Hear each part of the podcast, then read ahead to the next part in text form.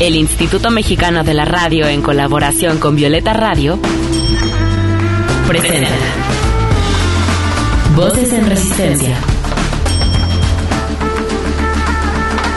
con Julia Dixon.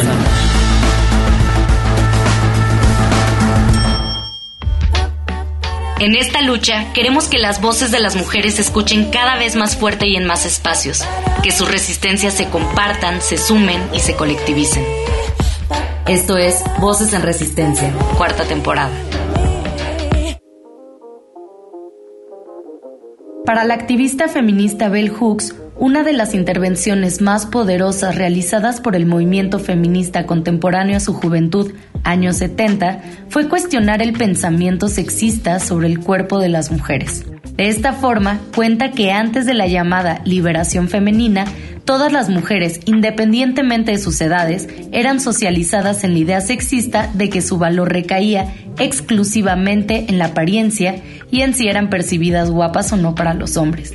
En la actualidad, algunas mujeres seguimos cuestionando el pensamiento patriarcal sobre nuestro físico, porque todavía no somos completamente autónomas de vestirnos como queramos, ni de aceptarnos demasiado gordas o demasiado flacas, con lonjas, con celulitis, con estrías. A pesar de que hoy en día en Occidente las mujeres contamos con más libertad de elección sobre lo que deseamos usar o cómo nos queremos ver, la industria patriarcal de la moda y la belleza siguen atacándonos con estereotipos difíciles de deconstruir, debido a la gran carga social que estos tienen en la vida cotidiana de las mujeres. Por eso, una forma importante de resistencia hacia el patriarcado la muestran las mujeres que además de cuestionar y criticar la industria de la moda y los estereotipos de belleza impuestos, se proponen a liberarse de aquellos elementos incómodos para el cuerpo. Voces en, resistencia. Bienvenidas sean ustedes a una nueva emisión de Voces en Resistencia. Yo soy Julia Didrickson y hoy tenemos un programón. Acompáñenos esta media hora porque hablaremos sobre la violencia estética, una violencia sistémica que nos afecta de tantas formas a las mujeres. Y digo que este será un programón porque se encuentra con nosotras Esther Pineda, una muy reconocida escritora y feminista venezolana que escribió un libro que yo les estuve enseñando mucho en mis redes sociales llamado Bellas para Morir, estereotipos de género y violencia estética contra la mujer. Y bueno, Esther, estoy más que emocionada de tenerte en el programa. Yo sé que eres una mujer muy ocupada, así que agradezco mucho que estés aquí. ¿Cómo estás?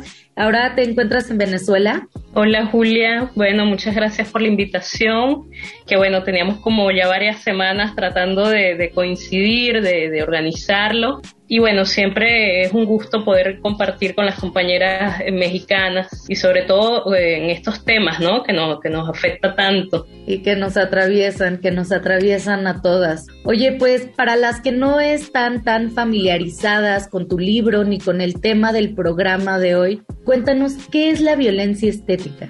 La violencia estética es ese conjunto de narrativas, de discursos, de representaciones, pero también toda la, institucionalidad social que eh, de alguna forma crea las condiciones, eh, presiona, obliga, incide en que las mujeres se vean de alguna forma presionadas para responder al canon de belleza. Esto se manifiesta de diferentes formas, por ejemplo, la presión y el bombardeo de esos cánones de belleza a través de los medios de comunicación, a través del cine, el bombardeo de estos imaginarios de belleza en la publicidad, en los diferentes productos culturales que consumimos, en esas narrativas que también se van transmitiendo en el ámbito familiar sobre la idea de la, la belleza y cuál es la belleza y cuál debe ser el, mandato y la expectativa sobre nuestros cuerpos. También esas exigencias o esas expectativas que se crean en el contexto de las relaciones de pareja, esos imaginarios que de alguna forma los hombres tienen sobre cómo debe ser una mujer ideal, cuáles deben de ser sus características y cómo se presiona a las mujeres a responder a ello. Es decir, todo ese conglomerado de mensajes que constantemente estamos recibiendo y que además quienes no respondan o no intenten siquiera hacer acercarse ideal, ese canon de belleza, están sujetas, están expuestas a formas de discriminación, de burla, de ridiculización en los espacios en los que hacen vida, de cuestionamiento por su apariencia física, entre otras formas. Es que es, es bastante fuerte esta problemática porque como dices, está en muchísimas partes de nuestra vida cotidiana y por eso es una violencia que nos afecta a todas las mujeres. Entonces, ¿por qué los estereotipos de belleza, tanto en el pasado como en la actualidad, han sido una construcción sexuada y patriarcal. Sí, básicamente tiene que ver con el hecho de que estos estereotipos y estos mandatos de belleza, estos cánones de belleza, han sido construidos principalmente por hombres, es decir, el canon que las mujeres se ven obligadas a, responder y a asumir y a reproducir sobre sus cuerpos es en realidad la expectativa que tienen los hombres sobre el cuerpo o ese ideal que tienen eh, sobre cómo debería ser el cuerpo de las mujeres digamos, los primeros discursos y, digamos, tips, de recomendaciones sobre cómo debería cuidarse el cuerpo de las mujeres en el contexto, ¿no? Del surgimiento de la imprenta y de publicaciones de alguna forma de tipo recreativos, de revistas y, producciones de este tipo, los primeros consejos emanaban eh, principalmente de hombres, en ese contexto además renacentista, eran hombres que le recomendaban a las mujeres qué cosas deberían hacer para agradar a los hombres, para agradar a sus esposos, para agradar a sus compañeros, pero además dando muchos detalles qué cosas deberían hacer y cuáles no, pero además incluso hasta recomendaban, bueno, realicen estos procedimientos cuando usted esté sola, realícelos en su habitación, para que no moleste a los demás mientras esté realizándose con su aspecto, con los olores de las cremas y de, las sustancias que se va a aplicar para verse bella, ¿no? Pero hay además, además de un mandato de belleza, un mandato de confinamiento, es decir, porque las mujeres para dedicar ese tiempo y ese espacio, ¿no? A responder esa expectativa de belleza, las mujeres tienen que estar de alguna forma encerradas, confinadas en el espacio privado, el tiempo que se dedica al cuidado del cabello, del maquillaje, de la atención del cuerpo, ¿no? Entonces obliga un espacio y un tiempo que las mujeres quitan o dejan de estar en el espacio público, en el ejercicio de lo público. Y además, por supuesto, esto se ha ido profundizando en diferentes momentos, en diferentes etapas. Por ejemplo, han sido hombres quienes en primer momento fueron los grandes diseñadores, ¿no? Que comenzaron además de con unos, diseños, con unas características particulares, a también vestir cuerpos con unas características particulares que eran los que se convirtieron, ¿no? En, en modelo y a universalizarse. También ideales eh, emanados de hombres, como por ejemplo el, caso de Con las, conejitas Playboy, ¿no? Entonces son los ideales de los hombres los que se convierten en canos de belleza.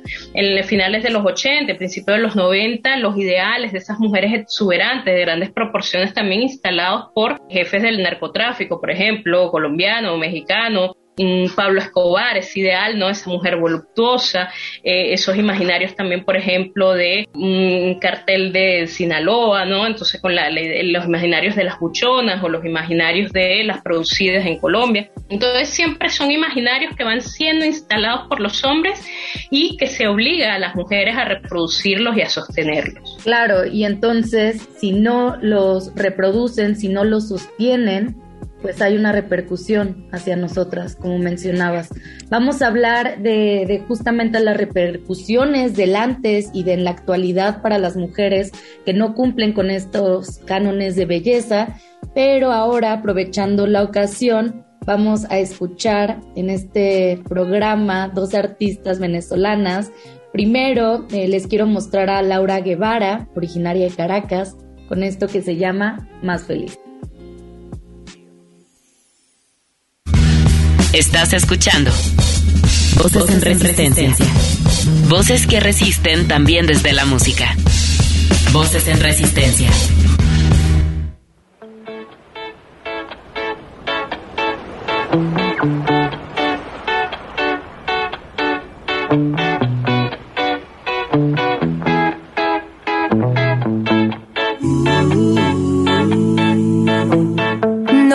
Pretendas arreglarlo todo, cada cosa en su final. Cuando trabajas con los codos todo puede salir mal. No me digas que has cambiado he tratado de mirar y sabes que a nadie le gusta esperar.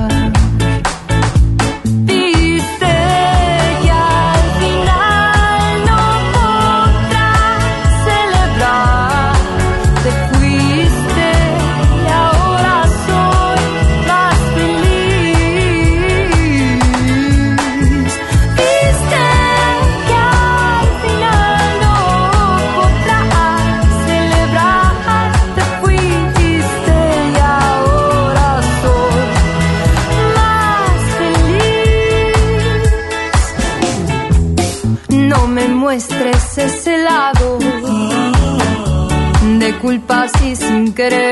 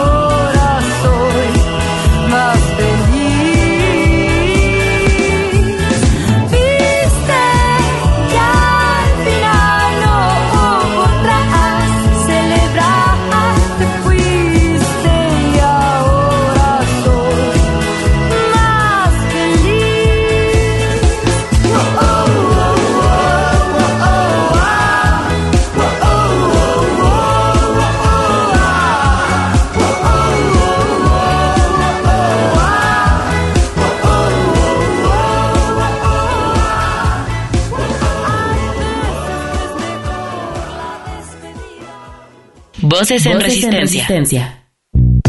Hey, no se te olvide seguirnos en redes sociales. Encuéntranos en Instagram como Voces-en Resistencia. En Twitter como arroba Violeta Radio-FM y arroba Reactor 105. Regresamos con Esther Pineda para seguir hablando de la violencia estética y ya le preguntaba, ¿qué pasaba antes con las mujeres que no cumplían los cánones de belleza y cuál es la diferencia con las mujeres hoy en la actualidad, todas las redes sociales que no cumplen, que no cumplimos con los cánones de belleza? Sí, en realidad no hay grandes diferencias en cómo o a lo que se enfrentan las mujeres que no responden al canon de belleza entre el pasado y la actualidad.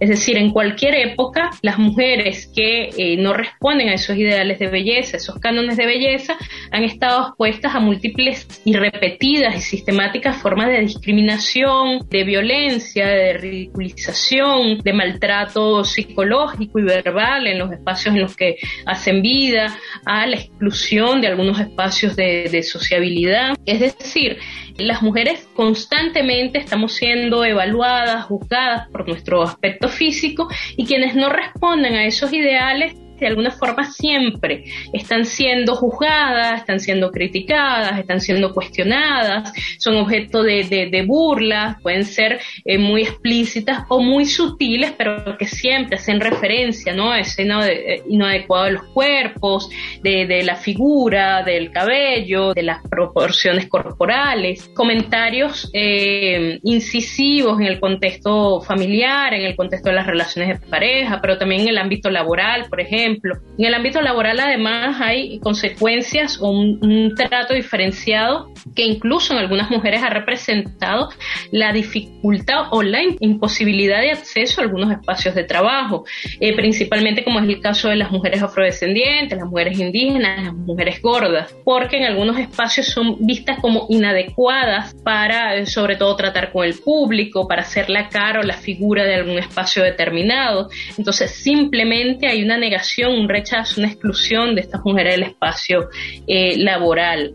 Eh, hay también trato diferenciado en los espacios educativos, sobre todo en la escuela primaria, secundaria, donde si bien eh, por lo general, todas las mujeres en algún momento de su vida han experimentado la violencia estética, esta suele ser o manifestarse de forma mucho más temprana en las niñas racializadas y las niñas gordas, donde estos comentarios, estas burlas suelen eh, eh, comenzar a vivirse de forma muy temprana, eh, te estoy hablando 5 o 6 años, cuando que otras empiezan a experimentarlo, por ejemplo, en la adolescencia. También, por supuesto, estos comentarios, esta presión, esta descalificación se vive en el ámbito médico, cuando se acude al médico por cualquier dolencia o por cualquier padecimiento que nada tiene que ver, por ejemplo, con el peso, pero el peso es atribuido, ¿no? como la razón eh, de cualquier problema médico que una mujer pueda enfrentar o incluso una mujer, aun cuando no se considere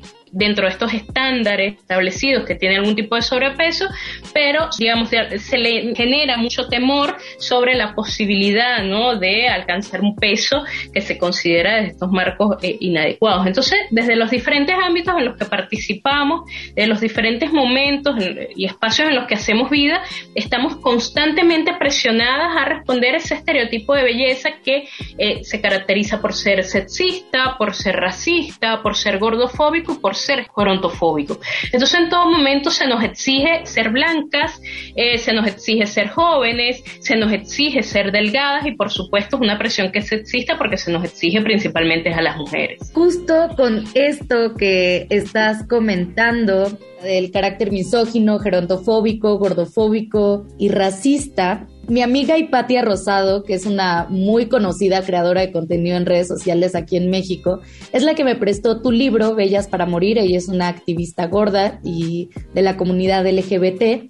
Y le conté que te iba a entrevistar y bueno, se emocionó muchísimo y me pidió que te preguntara lo siguiente. ¿Crees que junto con estos pilares ¿no? de la violencia estética, la gerontofobia, la gordofobia, el racismo, la LGTB-fobia podría formar un pilar más de esta violencia estética o simplemente es parte del odio social? ¿Qué opinas? Mira, sobre este punto la verdad es que no, no he desarrollado tanto como para tener mucha claridad ¿no? sobre esas expectativas de belleza que se imponen sobre, sobre la población LGBTI, pero creo que básicamente lo que espera de la población LGBTI es que se vea en apariencia física lo más hegemónica posible. Es decir, lo más hegemónica en términos de binarismo sexual y lo más hegemónica en términos de blanquitud y de delgadez. Por ejemplo, o sea, existe mucho rechazo social, por ejemplo, a las mujeres lesbianas que no tienen una apariencia tradicionalmente femenina, ¿no? De esa feminidad eh, característica, estereotípica. Hay mucho rechazo, cuestionamiento a, por ejemplo, los hombres gay que eh, no tienen una imagen muy masculina, ¿no? Desde esas representaciones tradicionales. Pero además también hay mucho rechazo, por ejemplo, a la población LGBT que es de bajos recursos, que es racializada, indígena, afrodescendiente, que es gorda, ¿no? Entonces, ¿cuál es, es lo gay validado eh, y aceptado socialmente, ¿no? Aún con todos los prejuicios que por supuesto vive toda la comunidad LGBTI, pero hay algunos que gozan de mayor aceptación y otros que menos. Y tiene que ver también con, con esta imagen, ¿no? Cuán femeninos o masculinos se ven cuán hegemónicos, cuán delgados o cuán blancos se, ven en este contexto y cuán jóvenes también, porque como la población LGBTI puede ser rechazada también esa medida en la que va aumentando, ¿no? La edad. Pero bueno, es, digamos, parte de lo que también hay por explorar y seguir investigando en este tema, que hay muchísimo. Entiendo también las, limitaciones de, este trabajo, está muy enfocado en mujeres, gordofobia, el tema racial y hay otros elementos que por supuesto quedan por fuera, pero que, que yo creo que, y es lo que espero también, que este libro y que este trabajo sea, sea una herramienta para que se pueda seguir investigando en, en otras direcciones. Y estoy segura que así es, y también esperamos que tú nos brindes en proyectos futuros más sobre todo este tema. Vamos con otra rolita eh, de donde vengo, que es de un grupo venezolano llamado La Pagana Trinidad. Disfruten y regresamos. Estás escuchando Voces en Resistencia. Voces que resisten también desde la música.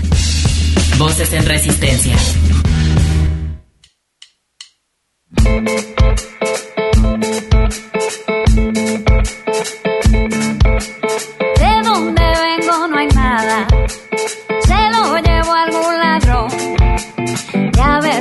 nos tocaría endulzarlo con un toque de papelón.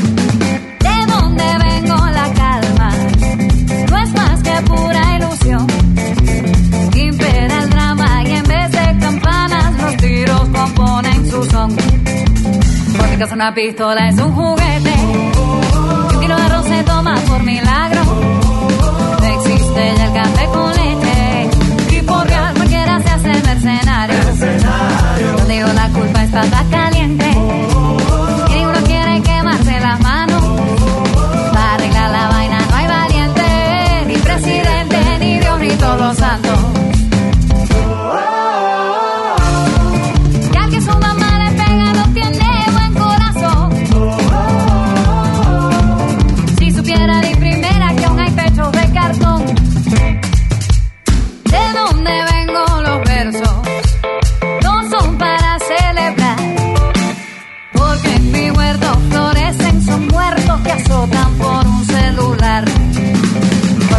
Por mi casa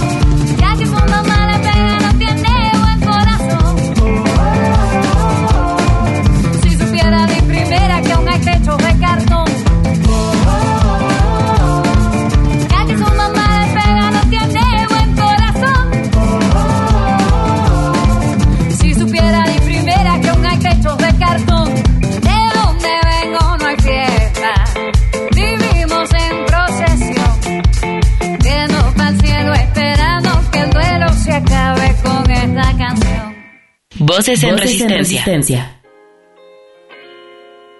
Queridas, queridos, querides, odio tanto que se nos esté acabando el tiempo en este programa, pero bueno, si este tema de la violencia estética les movió algo, no duden en pedir el libro de Esther Pineda, Bellas para Morir, a utópicas.com, u-tópicas.com, que es la librería feminista que siempre les recomiendo. Recuerden que tienen envíos a toda la República. Y no se olviden tampoco de checar los otros libros que ha publicado Esther, porque ha publicado varios sobre racismo, sobre feminicidio, los pueden encontrar en internet. Esther, yo termino preguntándote, ¿tú cómo resistes hacia el patriarcado? Bueno, creo que, que lo resisto y lo enfrento como muchas de nosotras, ¿no? De- que somos feministas y que, que hacemos vida en diferentes espacios, pero creo que lo que me ha permitido también, de alguna forma, no solamente resistirlo y, y transformar mis prácticas, sino también contribuir y aportar ese proceso de resistencia colectivo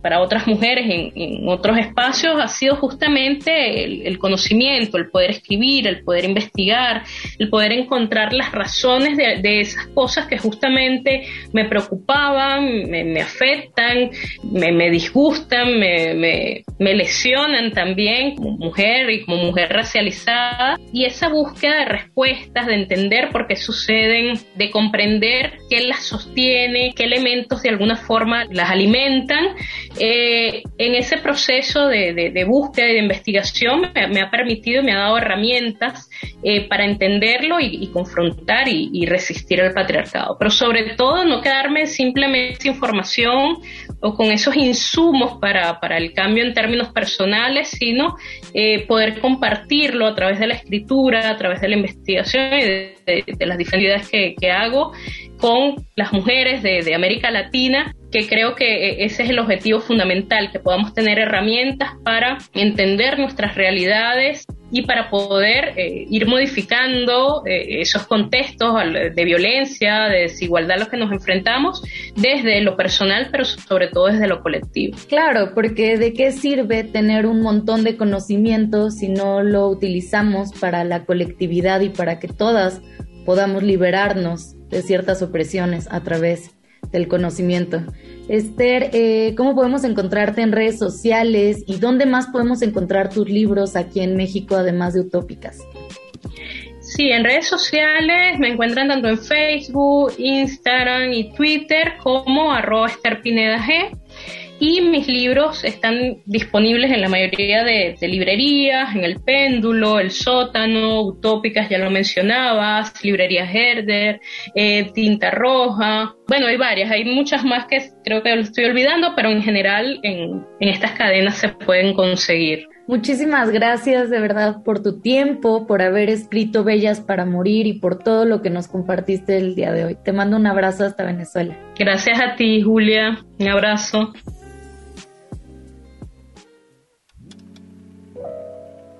Hermanas, a mí la cuestión de la belleza como mecanismo de control sobre el cuerpo de las mujeres me parece un tema tan importante de seguir analizando. ¿A ustedes? Esperen más programas acerca de esto, de los estereotipos de belleza, de la violencia estética. Y ya para irnos, les quiero decir que me siento muy, muy afortunada de poder entrevistar a mujeres que leo. Es un sueño. Mujeres de las cuales aprendo tanto como de Esther Pineda. De verdad que recomiendo su libro y también que la sigan en Instagram para que se enteren de todos sus proyectos a futuro. Gracias por acompañarnos en este episodio tan especial. Les mando un abrazo grande y nos vemos la siguiente semana.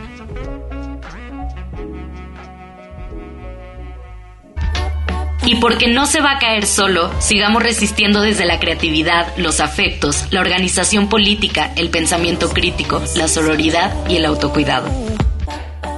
Hasta la próxima.